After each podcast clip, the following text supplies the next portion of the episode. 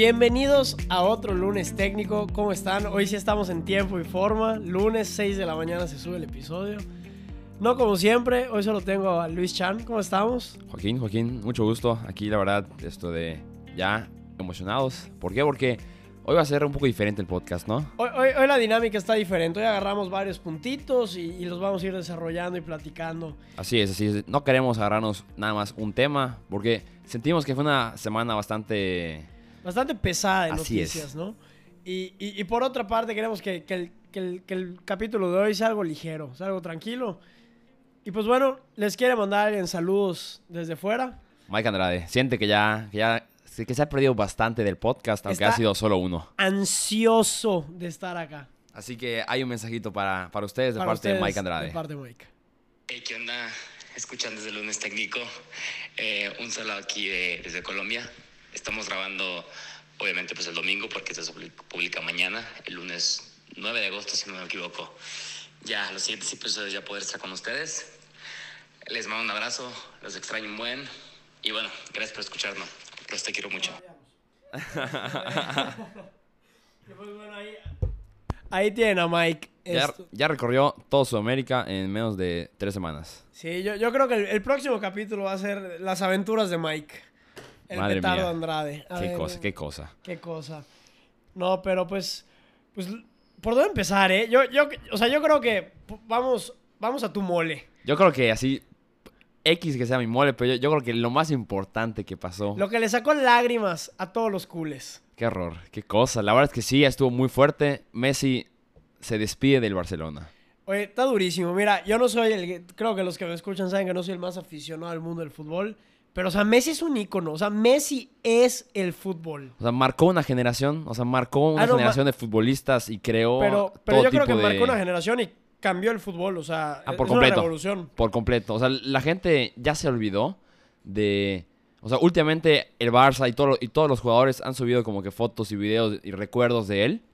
La gente no, no comprende que desde que tiene 17 años ya le marcaba al Madrid, ya, marquea- ya le marcaba dos goles, tres goles. O sea, para los No. 23 años ya tenía tres balones de oro. La gente no comprende ¿A, la a qué edad grandeza. ya tenía tres? 23 años. No, o sea, a mi edad. A mi Sí. edad ya tendría yo tres balones de oro asentados aquí en mi cuarto. Correcto. O sea, te- por tres años consecutivos fue el mejor jugador de- de todo el mundo. No, la, la verdad lo de Messi es una locura. A mí creo que eso fue lo que más me pegó, porque hoy la neta me desperté y lo único que había en todo mi Instagram, lo único, era la rueda de prensa de Messi, todos los tweets de todos los futbolistas. Y creo que lo que más me impactó es que, o sea, los que jugaron con él, los que jugaron contra él, los que lo entrenaron, los que...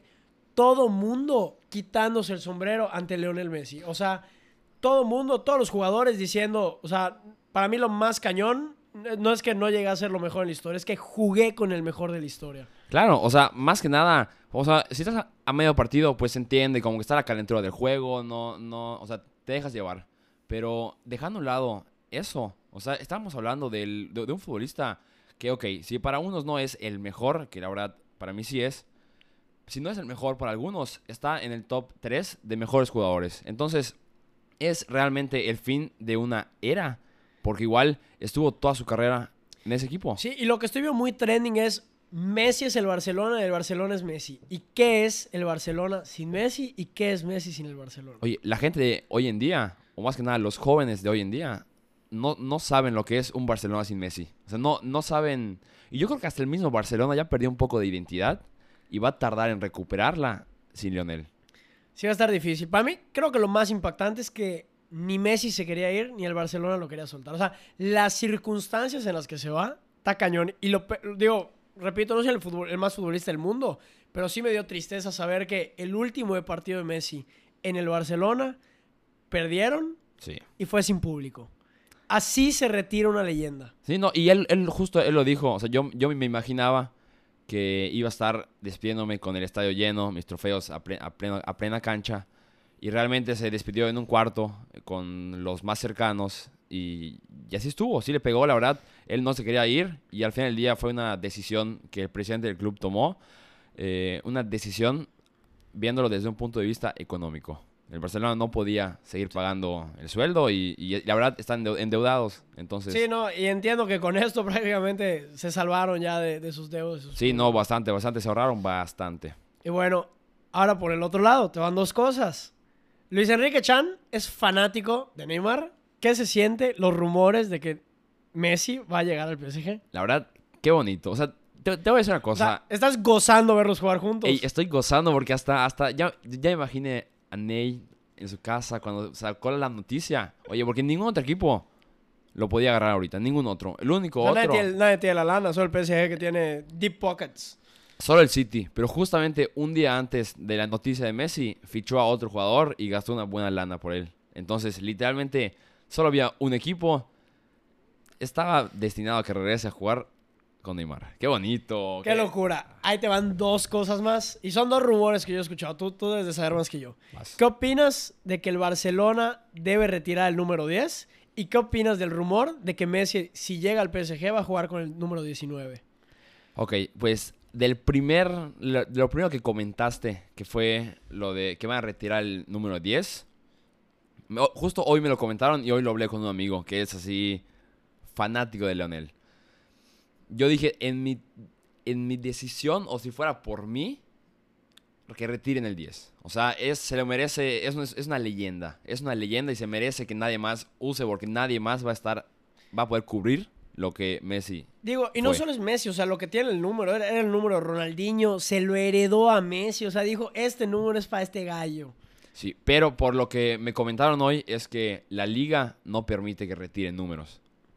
Pero podría ser algo simbólico, ¿no? No creo que nadie quiera ponerse en los pantalones de Claro. la camisa número 10 en el Digo, Barcelona. al final del día, eh, tipo, tú como presidente puedes decir, no, pues este número no se lo doy a nadie. Así como hay gente que no quiere usar el 110, pues, ¿Por qué nadie usa el 110? pues porque no quiere. O sea, es, es un número feo, nada más. Entonces, así es, es, una, de- es una decisión al final del, del día que... pues, ¿Y, ¿Y tú crees que Messi, si juega en el PSG, no se va a llevar el 10? La verdad, no creo. Yo creo que sí lo va a agarrar porque... Porque hasta entiendo que se acaba de salir el número 10 del PSG, o se acaba de cambiar de equipo, o, o está libre el número. No, el, el número disponible. 10 es Neymar.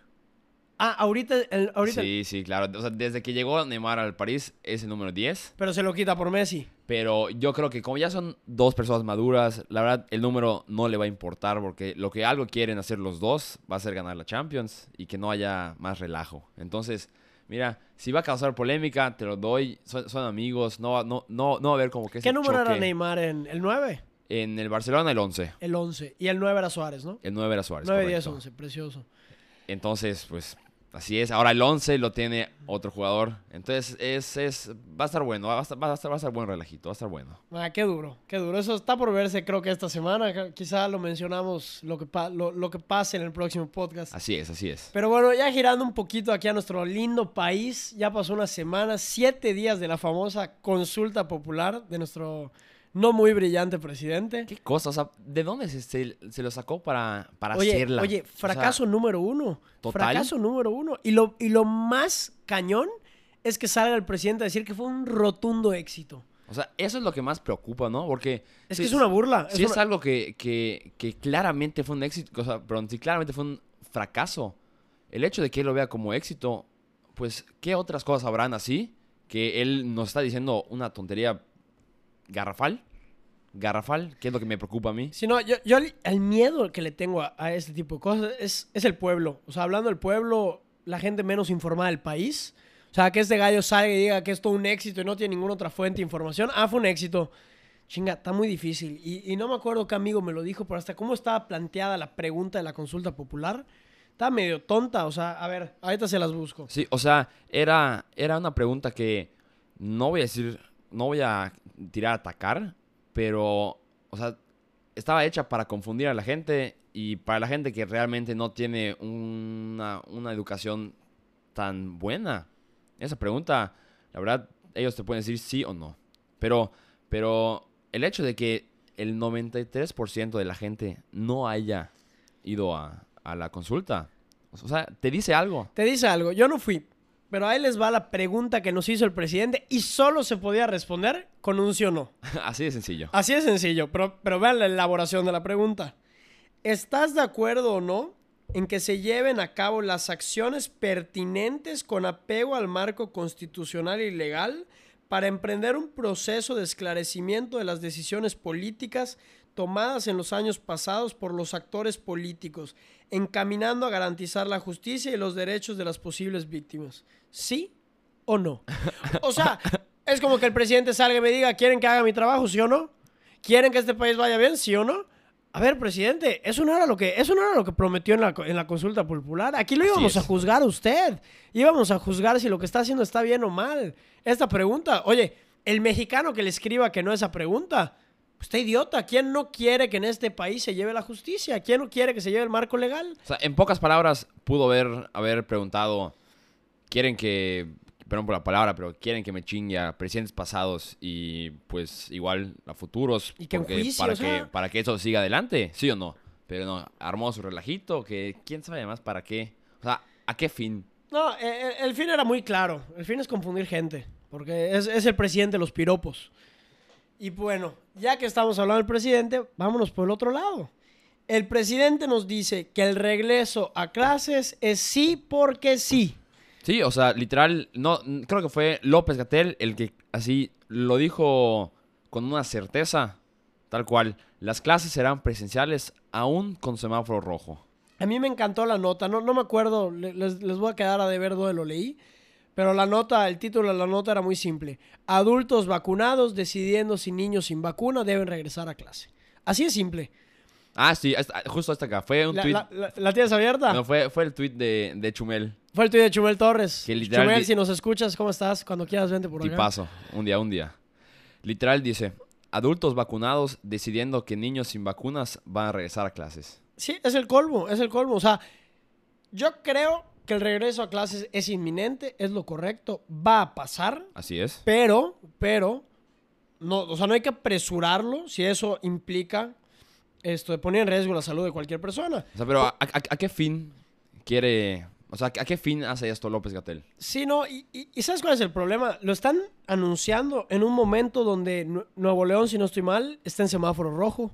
La Ciudad de México está en semáforo rojo.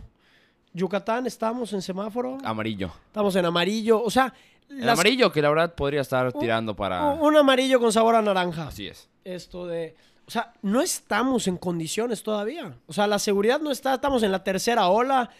Eh, estamos viendo más contagios.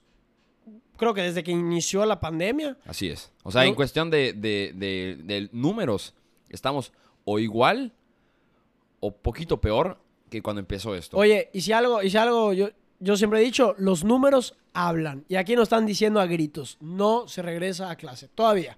¿Hay que estar preparados? Sí. No, y, y todavía imagínate lo maquillados que están.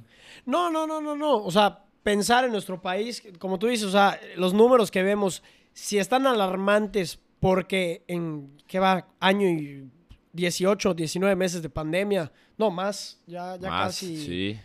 Sí, como, como 18 meses de pandemia. ¿Seguimos así?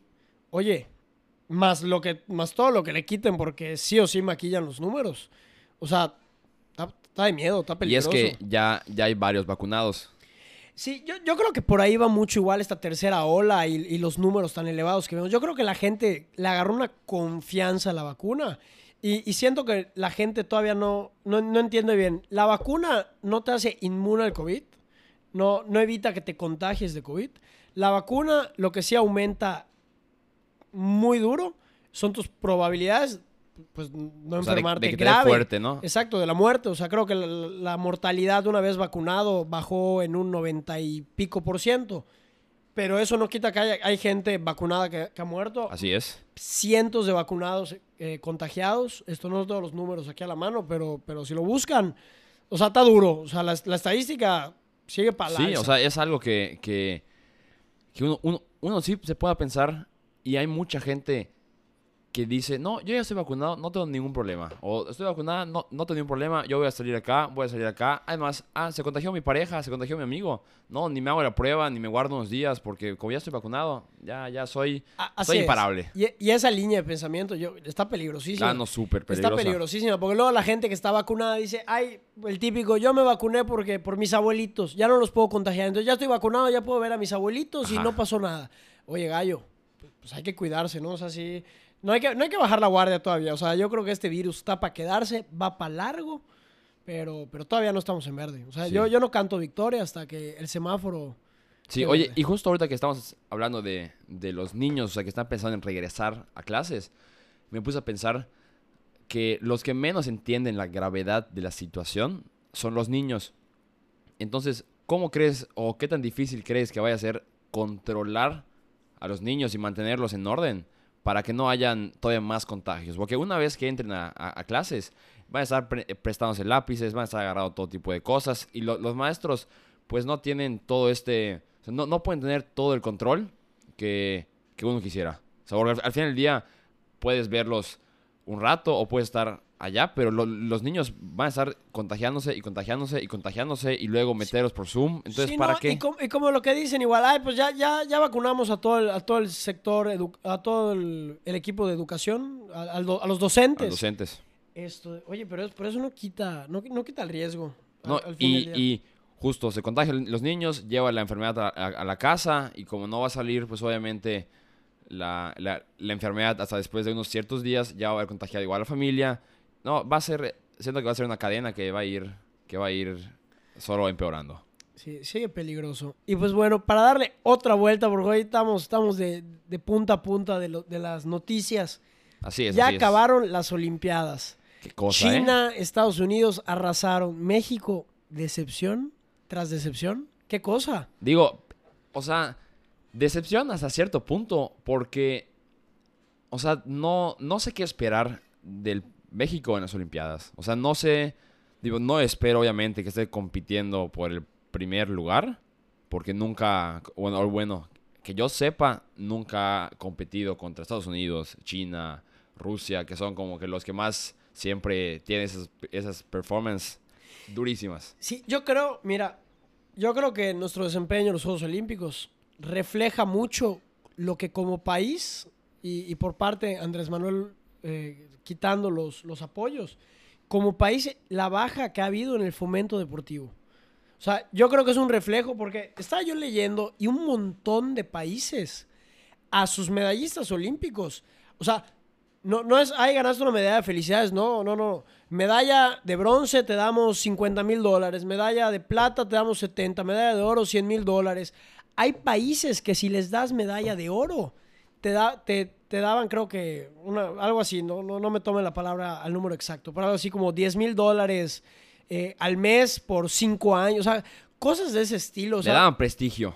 no, no, no. Y, oiga, y es un prestigio enorme. Oye, estos Juegos Olímpicos, pues no fueron cada cuatro, fueron cada cinco. Así es. O sea, había una espera para estos Juegos Olímpicos. Una presión en, en lo, hasta en ellos, una presión que, que muchos no lo, no, no- no lo ven y, y te tienes que preparar de cierta parte tú solo, porque aquí en México, justo como dijiste, ya les quitaron y les retiraron el apoyo durísimo. Oye, creo que desde los, los Juegos Olímpicos pasados fueron los de Río de Janeiro, ¿no? Así es. Y creo que desde los pasados nuestros olimpistas estaban tirados en hoteles, en pasillos, durmiendo. O sea, yo creo que esto es una señal eh, de, de miedo de cómo en nuestro país hace falta este fomento. Y, Sí, y si 100%. desde nivel gobierno ya retiraron este apoyo a los deportistas, oye, no, no, no, no, no sé qué esperar en próximos años, la verdad. yo nunca, yo nunca he escuchado una nota o, perdón, yo nunca he leído una nota o escuchado alguna entrevista en la que algún olimpista mexicano o mexicana hable bien del gobierno o de que los apoya o de que no se sienten solos o, o de que están por sí mismos. Sí, no, y de hecho yo me reí un montón porque vi una, una nota que decía, ¿por qué México, o sea, este era el título, ¿no? ¿Por qué México no gana medallas de oro? Y pues dije, ah, bueno, seguro algo, algo importante me van a decir aquí de, de alguna razón. Entro y lo primero que me dicen, México no gana oro porque desde chiquitos nos cantan, no quiero oro ni quiero plata, yo lo que quiero es romper la piñata. o sea, des- des- desde chiquitos es la mentalidad. O sea, están como que tra- tratan de maquillar lo que, lo que, pues, O sea, pasó. es que ya ni hay excusas, o sea, ya, ya hasta nos burlamos del hecho de que no somos capaces de ganar.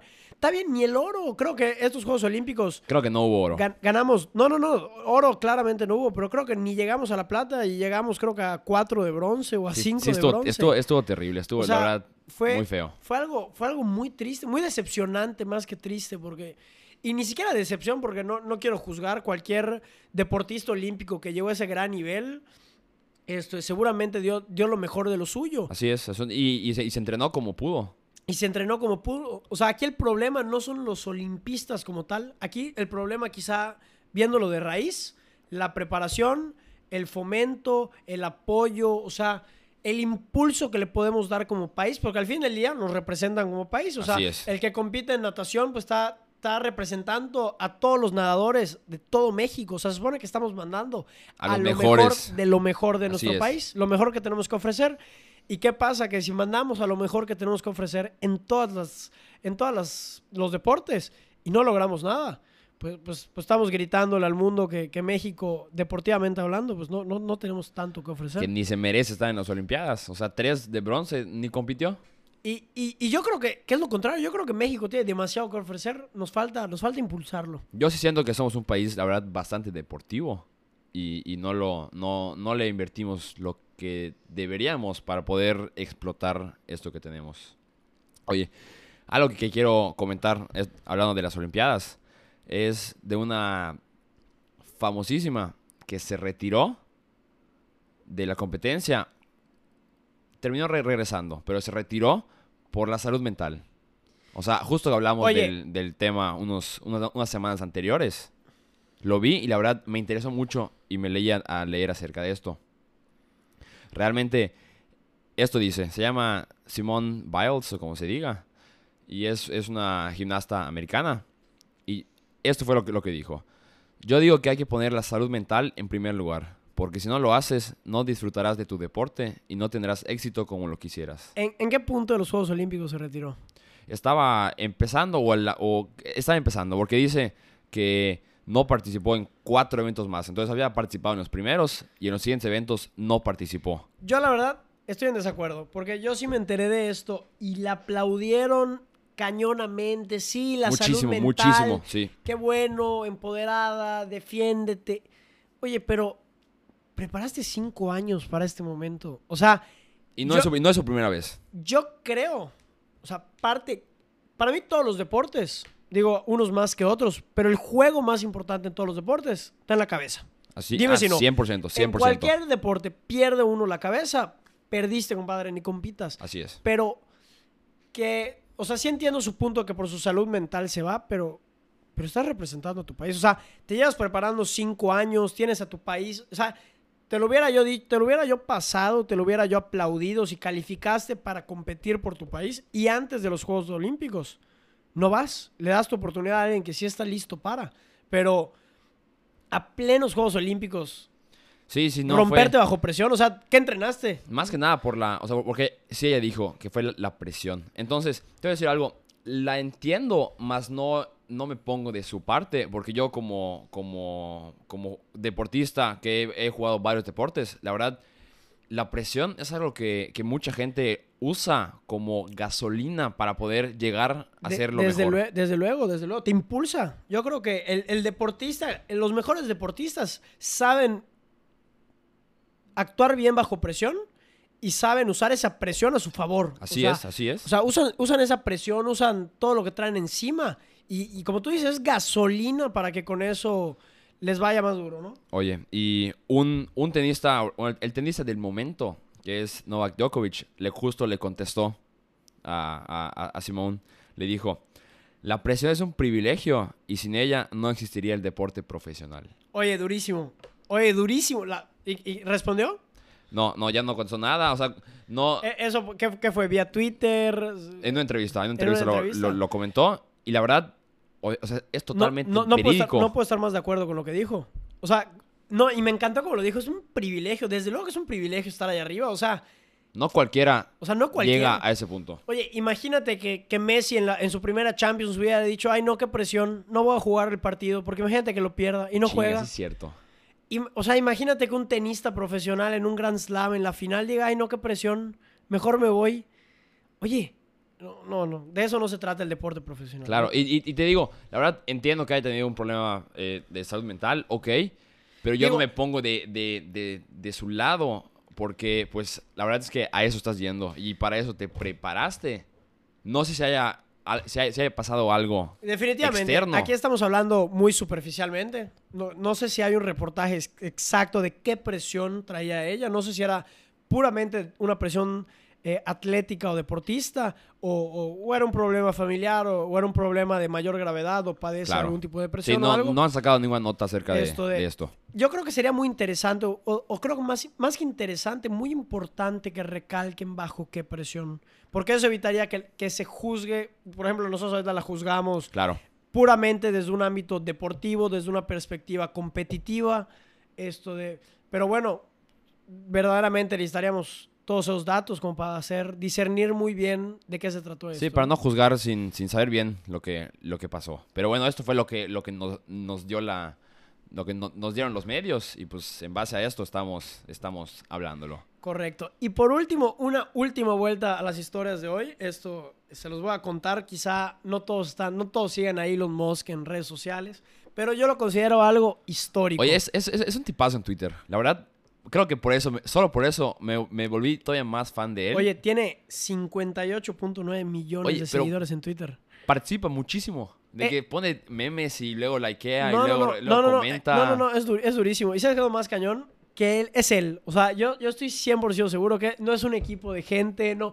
Es él tuiteando. Porque lo que tuitea, o sea, es Elon Musk. Digo, sí, como que tiene, tiene- tiene toda la firma yo, de. yo de quiero Musk. creer que lo conozco porque he leído libros, he visto todas sus entrevistas y lo sigo desde hace años. Quiero creer que es un poquito, es un poquito de su personalidad y es 100%. Lo que tuitea va muy de acuerdo con él.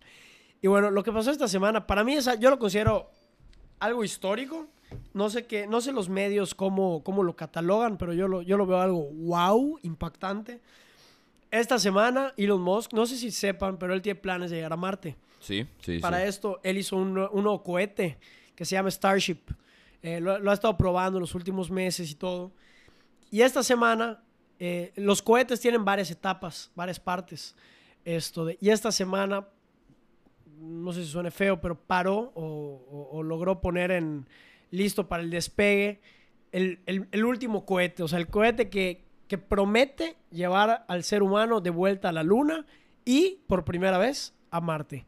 Qué cosa. Eso, eh, oye, te puedes a pensarlo y. y- No, no, no. Qué, qué fuerte. Es una locura. ¿Y sabes qué pasa? Al menos yo, que, que sigo este proyecto muchos años antes de que empezara o de que, de que se hiciera una realidad. Con realidad me refiero a que, que se construya, porque no es lo mismo un plano, no Claro, es lo mismo sí, una sí, sí. propuesta y todo. Este gallo viene hablando de esto desde hace años. Pero ver las fotos, se las vamos a poner en el Instagram.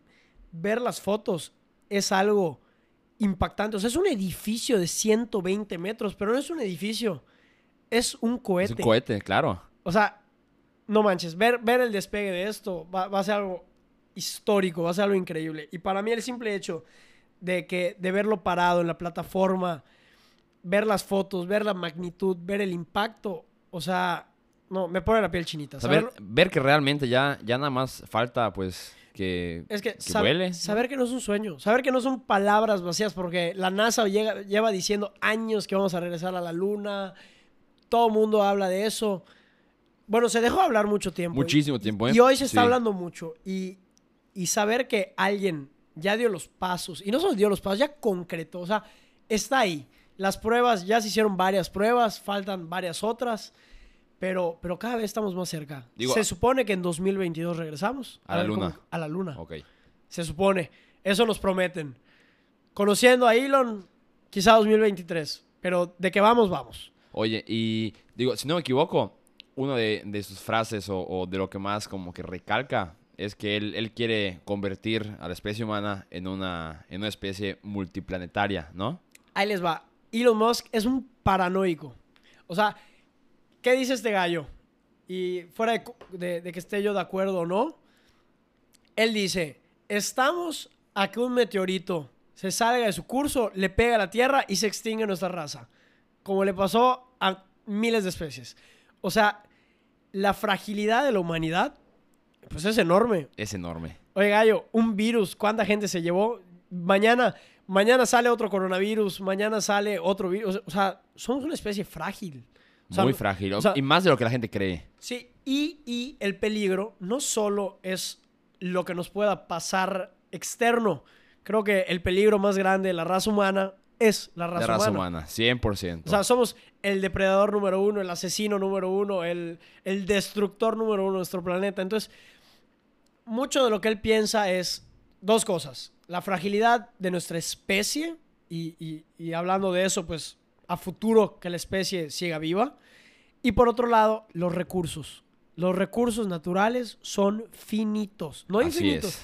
O sea, hasta yo de chiquito me acuerdo perfecto que me decían de que, ay, cuida el agua. Y yo de que volteé a ver el mar y, ¿por qué voy a cuidar el agua? O sea, tenemos todo un océano. O sea, no hay manera que nos gastemos todos los litros que hay acá. Pero, pero no va por allá. O sea, nuestros recursos son finitos y se están acabando. No, hoy por hoy sí ya, ya están así a- en un nivel preocupante. Preocupante. Y, y no solo eso, metales preciosos, agua. eh, bueno, ahorita vemos desabasto de todo. Estamos teniendo desabastos de gas. Digo, eso no solo es por el recurso, sino por temas logísticos igual. Pero, pero bueno, el punto es, recursos son finitos. Entonces, Elon Musk, ¿qué quiere? Nos tiene que mandar a otro planeta y tenemos que conquistar. Como vemos en todas las películas de sci-fi, que, que el, que el humano está en 100.000 planetas y nos movemos en el espacio. Bueno, eso es lo que sueña Elon Musk. Eso es lo que él cree que podemos lograr. Oye, y te puedes pensarlo y parece algo como que de, de película. O sea, no, es, es algo que, con, lo, con lo que sueñas, pero ponerte a pensar y decir, o sea, en, en algún punto vamos a estar yendo a Marte a, a visitar. No, no, no, está durísimo.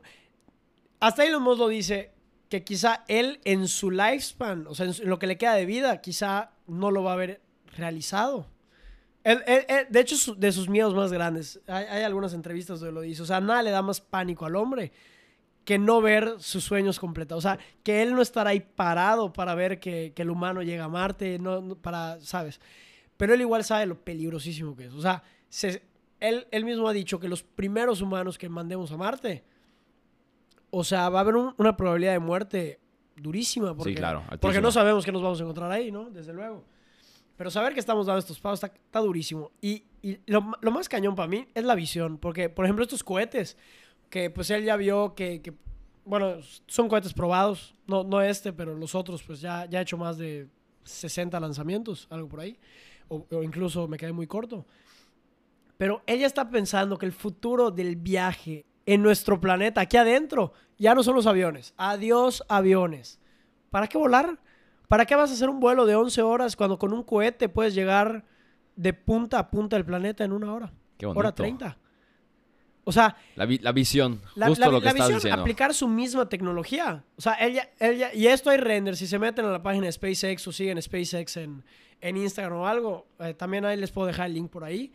Está padrísimo ver porque él te pone que va a ser, en vez de aeropuertos, van a ser spaceports.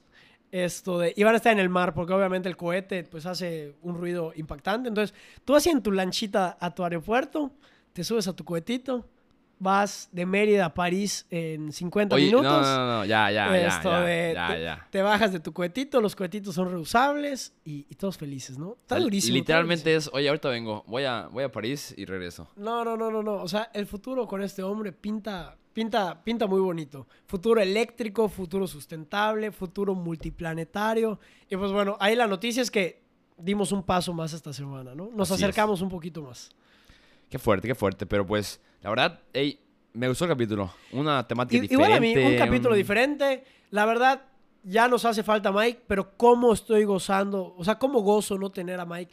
Mira, extraño mucho a Mike en el set. Donde no lo extraño es en mi WhatsApp fregando Qué todos los cosa. Oye, por favor, diles, ¿en cuánto tiempo nos pusimos de acuerdo para grabar este podcast? Bueno, solo para que sepan, este podcast está siendo grabado domingo 8 de agosto.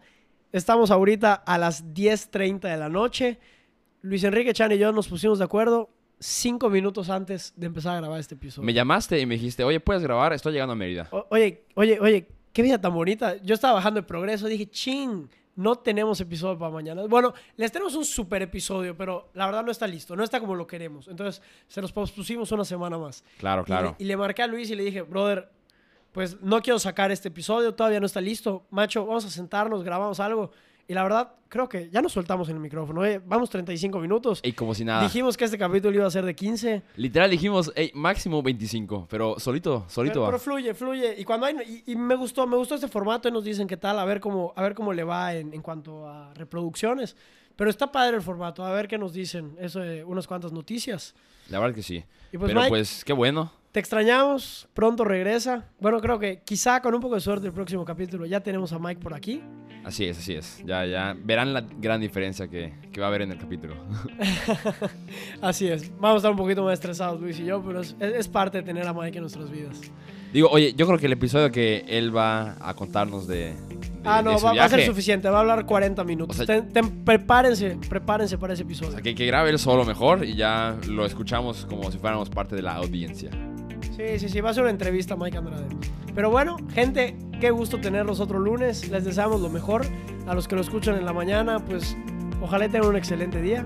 Los que escuchen en la noche, ojalá su lunes no haya sido tan estresante. Y pues, ojalá todos tengan un buen inicio de semana. Igualmente. Un abrazo y hasta luego.